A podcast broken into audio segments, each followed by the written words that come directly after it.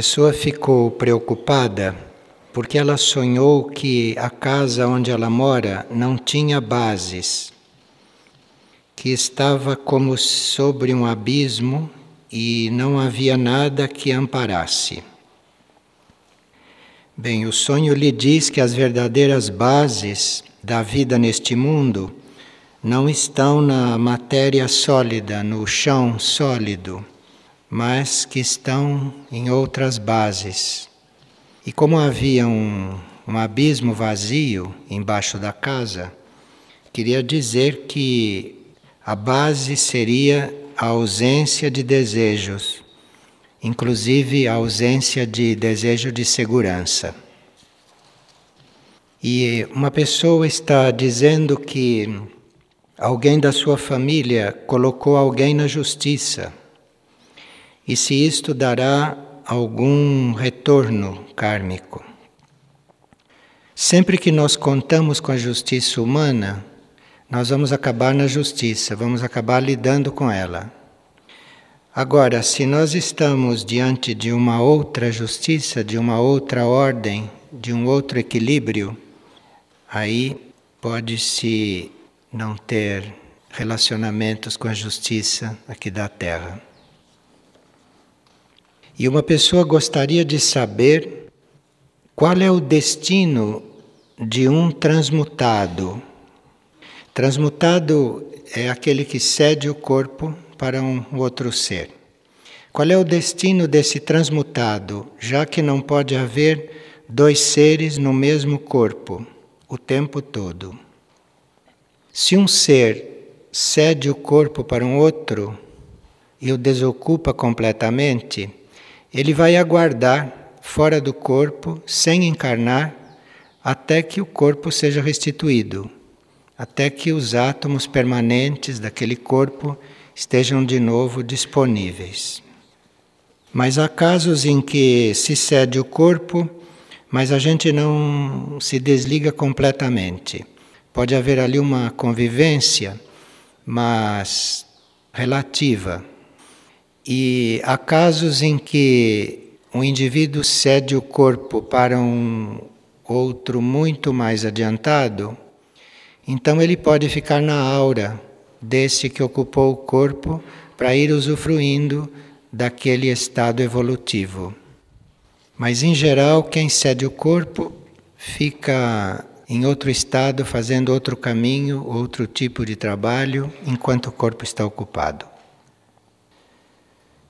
E uma pessoa que se anuncia como uma adolescente gostaria de saber quando é que nós estamos vivendo uma experiência espiritual autêntica e quando estamos fantasiando, quando estamos imaginando que estamos numa experiência espiritual, é muito fácil.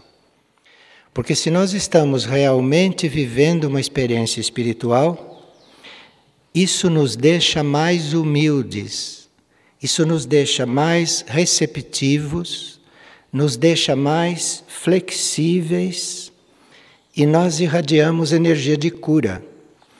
E quando nós imaginamos que estamos vivendo uma transformação e uma experiência espiritual, nós ficamos não espontâneos, não irradiamos energia de cura e, no fundo, ficamos querendo que as pessoas compreendam que nós estamos vivendo uma experiência. Não tem como confundir estas coisas. E depois, quem está vivendo uma experiência espiritual realmente importante não fala disto. A não ser que tenha um sinal interno muito forte. Mas sempre que se diz, Ih, Fulano está estranho, deve estar vivendo alguma experiência espiritual, não estaria estranho. Seria o contrário. Ficaria mais igual, mais simples do que nós todos, que estamos imaginando tantas coisas. Porque quem está vivendo uma experiência espiritual realmente, quem está ocupado com aquilo, não tem tempo de imaginar nada. Não tem tempo de se preocupar em demonstrar, nem de. De forma que não tem como errar isto. E quando se percebe que alguém está vivendo uma experiência assim, se percebe interiormente, não por aparências. Você percebe isso internamente, você percebe isso por um outro sentido. E acontece um tal sentido de respeito por aquilo que para você falar disso com alguém ou com a própria pessoa, precisa que seja realmente muito necessário. Enfim, uma experiência espiritual é para ser resguardada de tudo, até da aparência de que se está vivendo isto. Então é muito simples saber quando uma pessoa está imaginando, porque quando se está vivendo, é muito difícil que se diga, muito difícil, pode acontecer. Nesse trabalho que o espírito faz, nós nos tornamos tão humildes, humildes porque percebemos tantas transformações em níveis aonde a gente não tinha acesso e ao mesmo tempo se percebe o quanto há por fazer, o quanto há por acontecer. Quanto mais genuína a experiência, mais te mostra o que está por fazer. Então não tem como ficar melhor do que os outros, não tem como se sentir incompreendido, não tem como. Tudo isto é doença, não é experiência espiritual. Aqui tem umas pessoas que fazem meditação em casa, que seguem rituais, e está perguntando se deve prosseguir com estas práticas. Só o fato de fazer esta pergunta é sinal que alguma coisa está acontecendo. Porque se nós estamos fazendo um certo tipo de exercício espiritual, se aquilo é adequado, não vem esta questão. Se precisa interromper, se já terminou, se devo continuar. Não vem isto. Se isto vem, precisa colocar para o eu interno o assunto para ver que inspiração vem lá de dentro. Se nós formos reler o capítulo do sétimo raio, na energia dos raios em nossa vida, nós vamos ver que esse ritual do sétimo raio é um ritual que tende a entrar na nossa vida. Então, quanto mais o sétimo raio está fluindo em nós, menos nós temos necessidade de fazer exercícios espirituais. Porque se nós estamos procurando exercícios espirituais para fazer, é sinal que o ritual ainda não está acontecendo na nossa vida. Então nós precisamos desta ajuda, precisamos deste apoio desta disciplina. Mas quando vem alguma dúvida, ou essa disciplina não é mais necessária, ou ela deve mudar em alguma coisa. E se a gente não sabe como mudar, a gente pergunta internamente, pergunta dentro e algum sinal há de vir. Agora, aqui tem um outro caso de alguém que pratica uma determinada meditação todos os dias e que está perguntando se isto dificulta a sua interiorização. Eu não sei se é o caso deste tipo de meditação, mas é bom que a gente saiba que sempre que há um tipo de meditação difundido mundialmente, é preciso ter cuidado, porque às vezes no plano mental pode haver algum ser não da hierarquia que use a energia de todas estas pessoas que estão meditando naquela direção. Então precisa ter muito cuidado com isso. Estou dizendo isto porque aqui está citando o nome de um destes que funcionam assim. Então, isto está lá no plano mental, pode ser um, uma mente nem mais humana, pode ser uma mente de uma outra hierarquia e que institua um tipo de meditação aqui na Terra. E os incautos passam a meditar daquele jeito. Então aquilo é uma forma de atrair para o mental, lá onde está aquele quartel-general, toda a energia mental destas pessoas.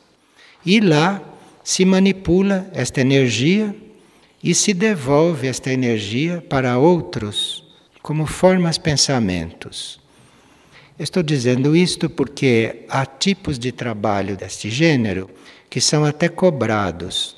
As apostilas são vendidas, as formas de meditação custam dinheiro, as consultas são pagas, eh, são feitas por correspondência, enfim, tudo isto pode estar indicando uma coisa deste gênero. As manifestações através de luz e função, elas aparecem aleatoriamente ou escolhem para quem aparecer?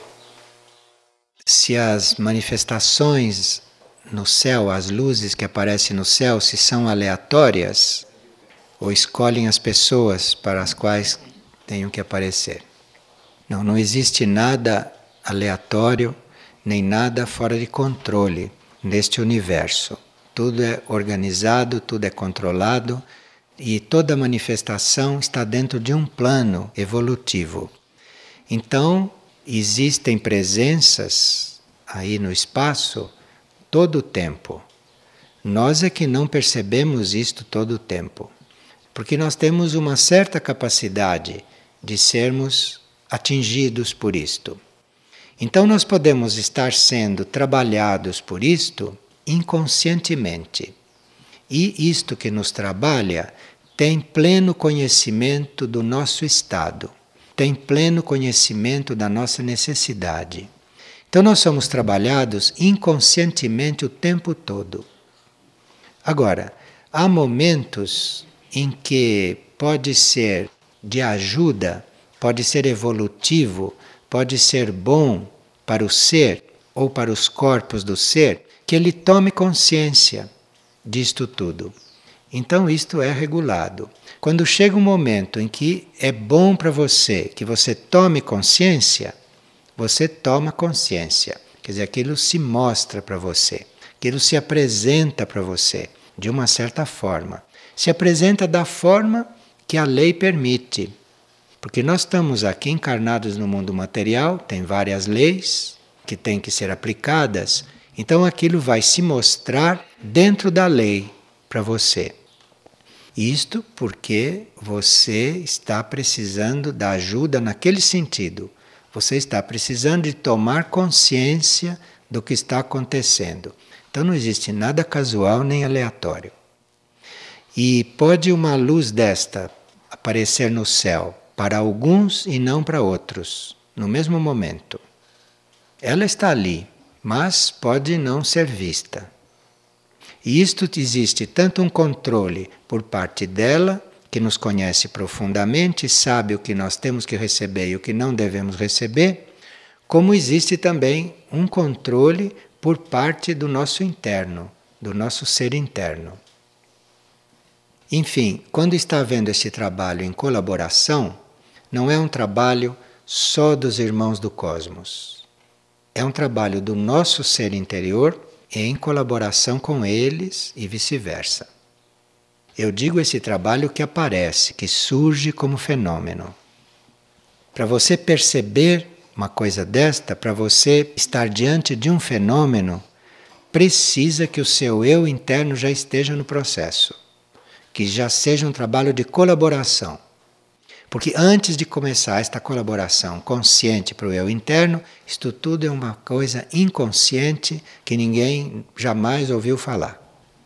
Você começa a ouvir falar, começa a entrar em contato, as coisas começam a surgir para você quando o seu eu interno já está em colaboração, quando já é um trabalho de colaboração.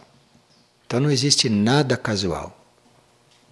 Mesmo em locais do planeta preparados para a prática de fenômenos, que há certos fenômenos que são necessários que aconteçam para haver um certo trabalho no etérico planetário.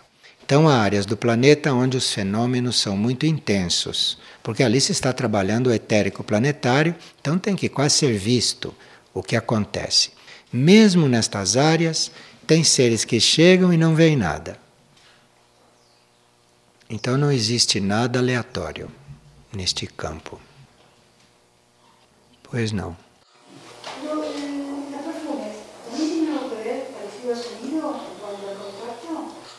O perfume? Sim, sim, os aromas são uma manifestação etérica física de certas presenças. Há certas manifestações que nos indicam certas coisas. Então você pode estar realizando uma tarefa, você pode estar numa certa atitude e um aroma pode significar que aquilo está bem, que aquilo está harmonioso, que você está sendo acompanhada, que existe uma colaboração com aquilo que você está fazendo. Isto pode indicar. Ou existem certos aromas também que são curadores. Nós passamos por curas. E se esses aromas chegam a ser percebidos pelos nossos sentidos, então isto pode representar que a cura desceu até as células etéricas físicas, que houve uma incidência sobre as células etéricas físicas. Em determinado momento a gente tem que conviver com um, um perfume artificial. Como que a gente fica com isso? Bem, aqui o que a gente faz para ajudar que as pessoas entrem em contato com os aromas é a gente pede que as pessoas não usem perfumes. Porque se você entra com perfume artificial dentro de um ambiente, o outro, se ele não sentir o aroma pelo sentido interno, ele não tem chance de sentir o aroma. Porque isso é químico, é artificial. E você com perfume desse no ambiente, você deixa de sentir todos os aromas naturais do ambiente. Você perverte tudo que as flores estão emanando, porque nós aqui não estamos sentindo o perfume daquelas flores que estão lá fora, mas aquilo está trabalhando o etérico do local. Embora você não esteja sentindo, porque não é agressivo, porque é muito suave, mas isso está na composição do etérico, está numa determinada composição.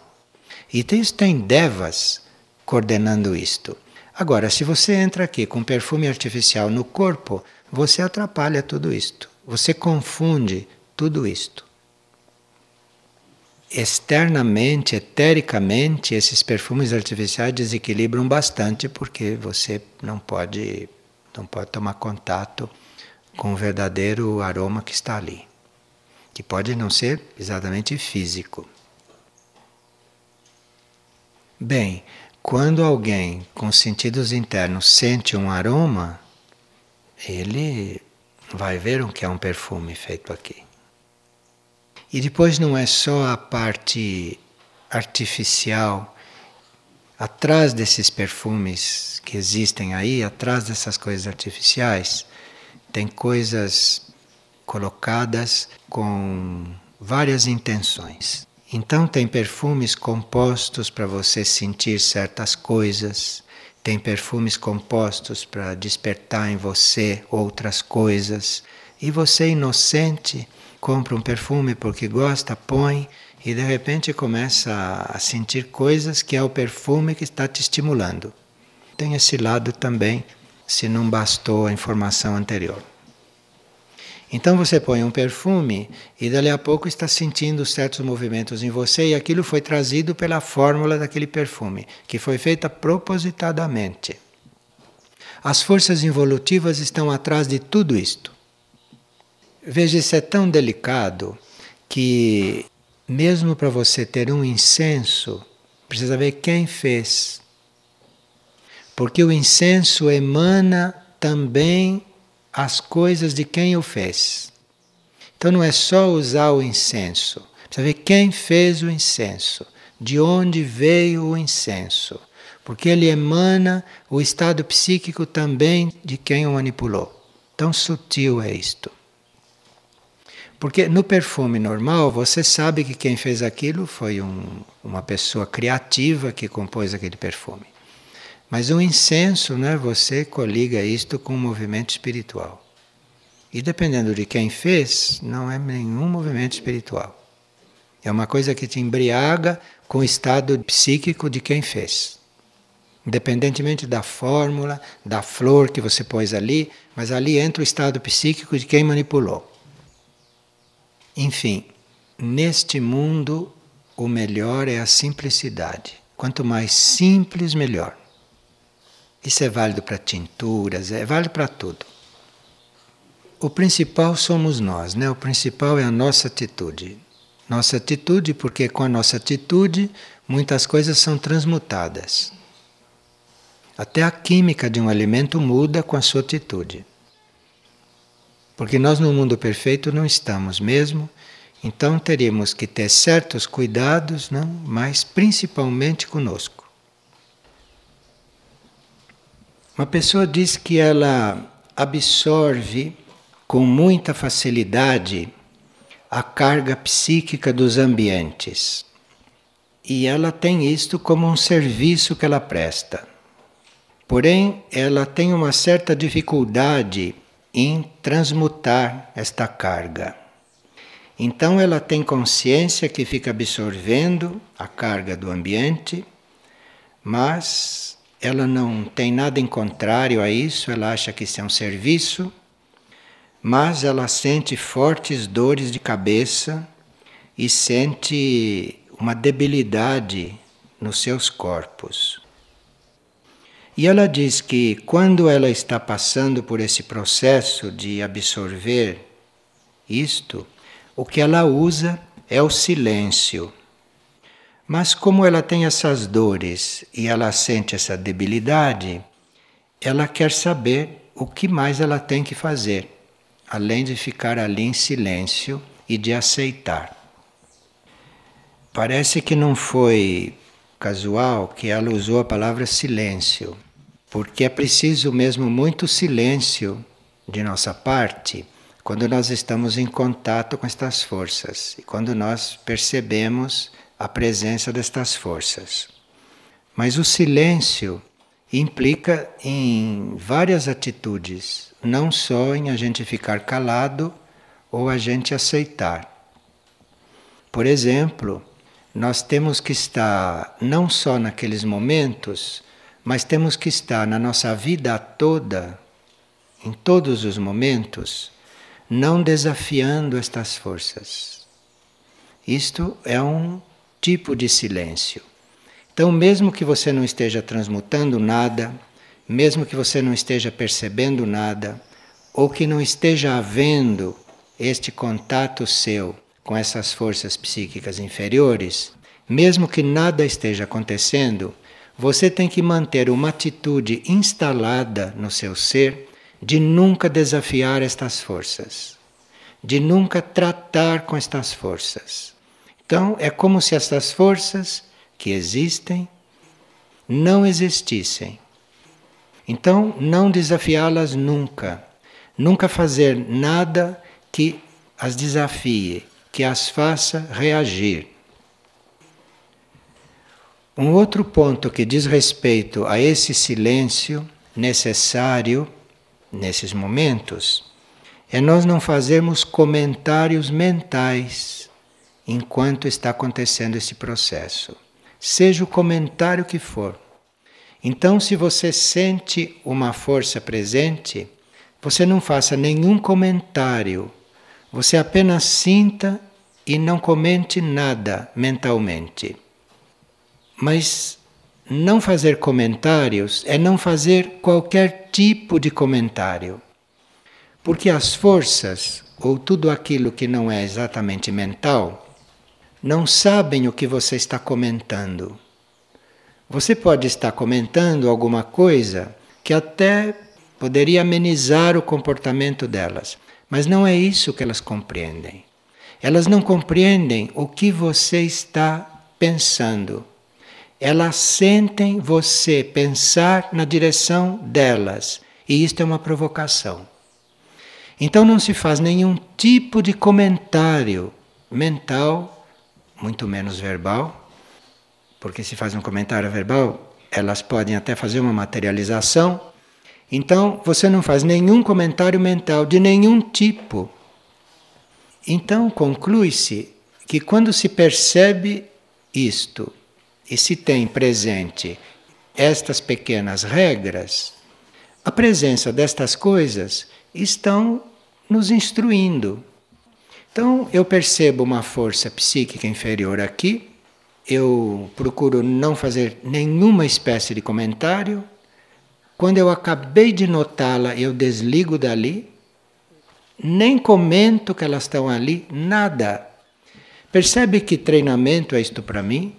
Que exercício é isto para mim?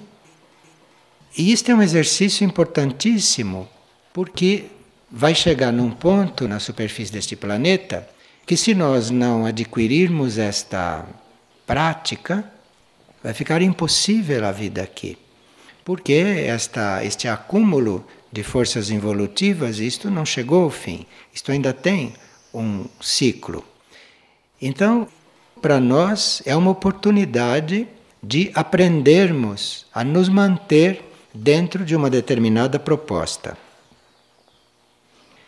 E outra coisa que diz respeito ao silêncio no qual a gente deve estar é nós não descermos com a nossa mente do nível mais alto que nós podemos colocá-la. Então nós colocamos a nossa mente no ponto mais alto, pensamos nas coisas mais elevadas, pensa no eu superior, pensa na mônada, pensa em Deus, pensa nas hierarquias, pensa na sua tarefa, pensa numa coisa elevada que não esteja naquele plano e não tira o pensamento de lá, enquanto isto tudo está presente. Com esta atitude, você está transmutando estas forças. Automaticamente está havendo ali uma transmutação, porque aquilo que você está irradiando com esta neutralidade, com esta imparcialidade e com esta impessoalidade com que você está irradiando, ali está havendo uma transformação, ali está havendo uma mudança. Nós podemos sentir essas presenças e então irmos aprendendo a trabalhar, a transmutar isto, nós podemos sentir esta presença em vários graus. Então nós podemos trabalhar com isto em nível das nossas células, em nível de algum órgão do nosso corpo. Nós podemos trabalhar assim, em ponto pequeno. Ou podemos trabalhar com isto em nível de um ser isto é, tanto você pode estar percebendo uma força psíquica negativa atuando sobre uma célula, sobre uma parte do corpo, sobre um órgão, enfim, sobre um detalhe qualquer, e assim vai se aprendendo para depois perceber aquilo dentro de um ser. Um ser tomado por aquilo, um ser influenciado por aquilo, ou aquilo influenciando o seu próprio ser. Aquilo influenciando você como ser. Então vai se aprendendo, usando o silêncio, a imparcialidade, a impessoalidade, e nunca, nunca demonstrar estas forças que você está atingido, mas nunca, mas nem pensando nisto. Porque estas forças, quando percebem que te atingiram, então aí elas redobram. Elas redobram porque isto é um alimento para elas. As suas queixas são um alimento para elas. Então, quando você se queixa, quando você se lamenta, quando você se dá por vencido, quando você se dá por atacado, isto as alimenta, é isto que elas buscam, é isto o que elas querem. Então aí elas compreendem o seu mecanismo já sabem como fazer o seu mecanismo desencadear, elas já te conhecem. E com o tempo elas sabem como te levar para que elas retirem o máximo alimento psíquico que elas vêm buscar, que elas estão procurando. Então nós podemos trabalhar com isso em ponto pequeno, numa parte do nosso corpo, num átomo, num órgão, uma coisa assim. Podemos trabalhar num ser o que já é uma coisa mais complexa, e com um ser se pode ter uma ajuda imediata, desde que nós estejamos com o nosso pensamento mais alto em contato com a essência daquele ser. Então ali nós já estamos automaticamente contando com a essência interna daquele ser, naquele trabalho. Então, se isso está acontecendo com um ser, o seu ponto mais alto é estar em contato com a essência daquele ser. Porque aí vai acontecer uma transmutação sem que você interfira no processo daquele ser. Porque você está em contato com a essência dele. A essência dele que é perfeita e íntegra. E que está num nível aonde aquelas forças não chegam, aquelas forças não atingem. Aliás, essas forças já não nos atingem além do mental. Elas fazem esse trabalho todo até o nosso mental.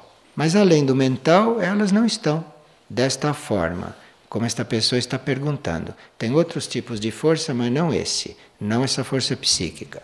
Então, se você está no ponto mais alto, que é a essência do outro, você está muito além dos níveis em que as forças estão atuando.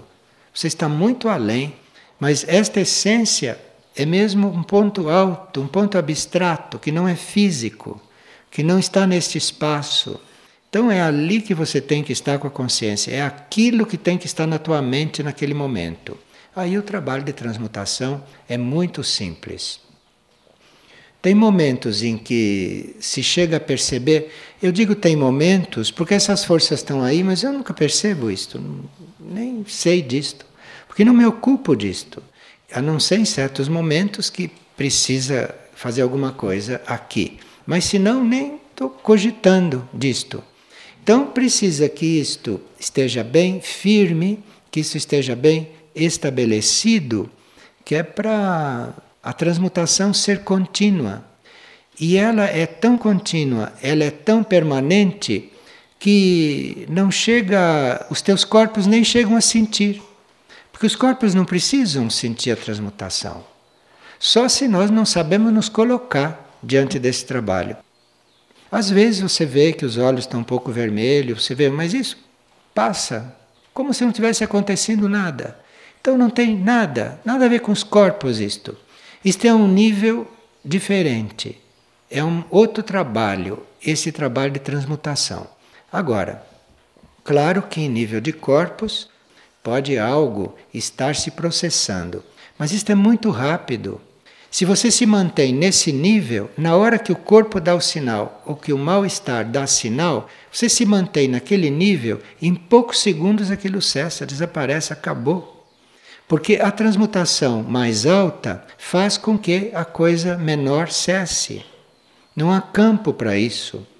Agora, se de repente, karmicamente ou por um outro motivo, um corpo é mais visado ou é mais constante um ataque ali, você preste menos atenção ainda.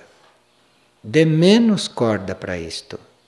Mas sem tirar o seu pensamento lá do alto, sem tirar o seu pensamento do nível e do rumo em que ele deve estar. E isto acontece também com um grupo. Você pode estar diante desta situação transmutando um grupo. Ou você pode estar diante dessa situação transmutando um fato planetário, uma situação planetária.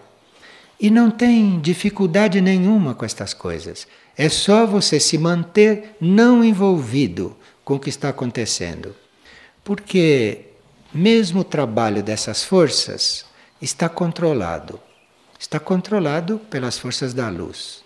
Isso tudo está controlado. Então você não precisa se preocupar. Você tem que se manter no seu nível, no seu trabalho, no seu ponto e saber que tudo está controlado. Então você não tem que se ocupar com isto. Assim nós nos tornamos realmente um canal de transmutação. Senão vamos ficar com problemas. Senão vamos ficar com dores, vamos ficar com tudo isto que a pessoa está apresentando e que é muito útil para ela.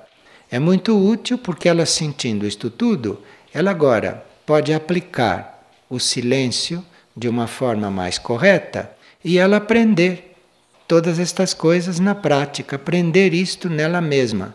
E ela vai vendo como esse sofrimento, como essas dores, isto tudo, como isto tudo vai se dissolvendo, isto tudo vai desaparecendo. Isto é uma aprendizagem para ela. E é muito importante fazer esta aprendizagem, porque quando você conseguiu dominar isto, sair deste jogo, você já tem a energia correta para ajudar os outros a saírem. Porque aí basta que você esteja em linha com isto tudo, que o outro, se tiver necessidade, basta ele pensar em você ou ele pedir ajuda para qualquer nível que seja, que você está lá ajudando. Você não precisa se preocupar. Você tem que ficar impecavelmente impessoal e não envolvido com nada destas coisas. Então, você fica no seu ponto. E qualquer um que precise de ajuda e que chame por ajuda, você pode estar lá, ou qualquer um outro pode estar lá, mas isso não é organizado por você. Isto não é organizado por nenhum de nós. Isso está entregue ao equilíbrio planetário. Isso está entregue aos mecanismos as hierarquias que cuidam deste trabalho da transmutação no planeta.